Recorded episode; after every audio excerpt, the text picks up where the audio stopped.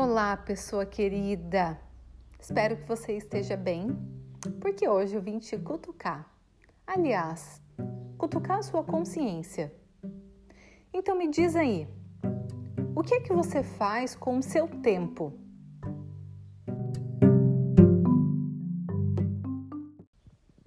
Uhum, tô falando do seu tempo, da sua vida. Você tem sido útil resolvendo questões da sua agenda, listas mentais, né, e até no papel mesmo, coisas que tu tem que fazer? Você tem sido um ser humano em essência. Sabe que a felicidade é uma mentirinha que contaram pra gente? Dizem a mídia, a educação, a sociedade, até a escola, né, que é, o mito é um mito, essa felicidade que a gente tem que estar tá bem o tempo todo.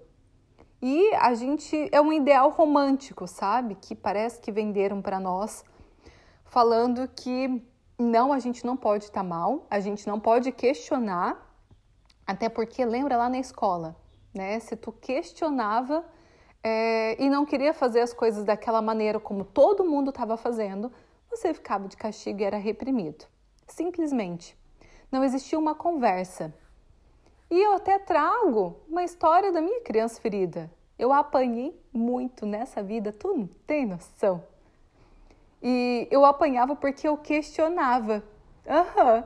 E às vezes é, eu tava lá apanhando e eu falava assim, mas que eu tô certa, eu tô. Porque eu não tinha respostas.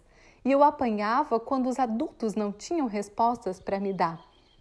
Apanhava, mas eu apanhava firme na minha questão. E essas questões eu fui levando para a vida, sabe? E isso foi me ajudando a discernir o que é meu e o que não é. Então, quando trazem, né? Ah, você tem que isso.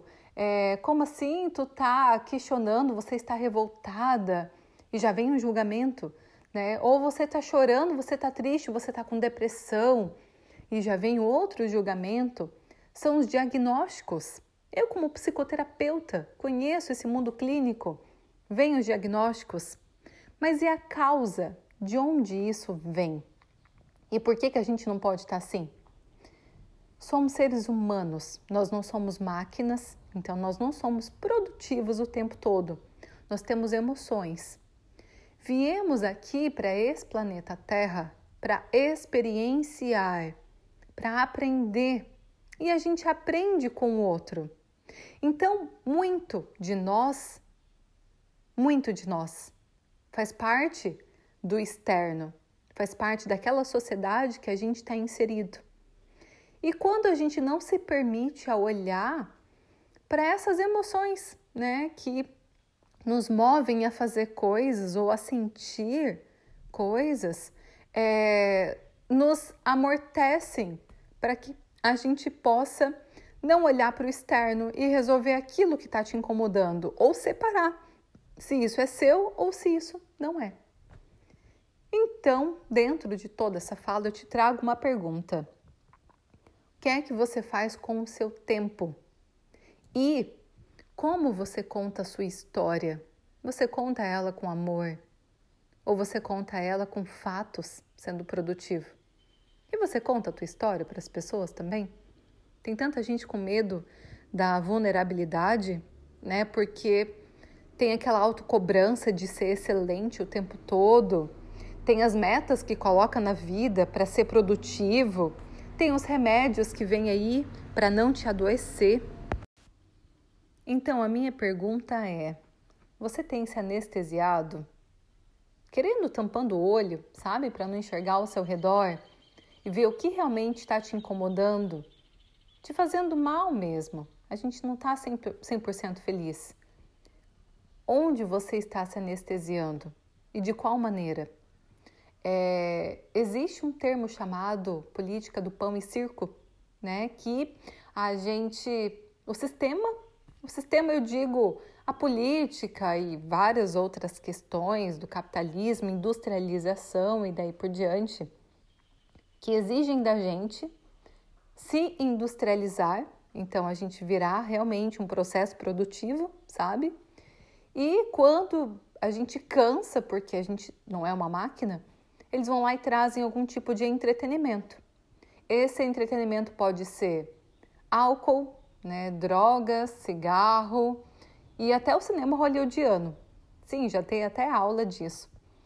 Então, observe se você está se anestesiando com remédios ou com isso de alguma maneira e não está querendo olhar a fundo de onde isso vem, se é seu ou se não é.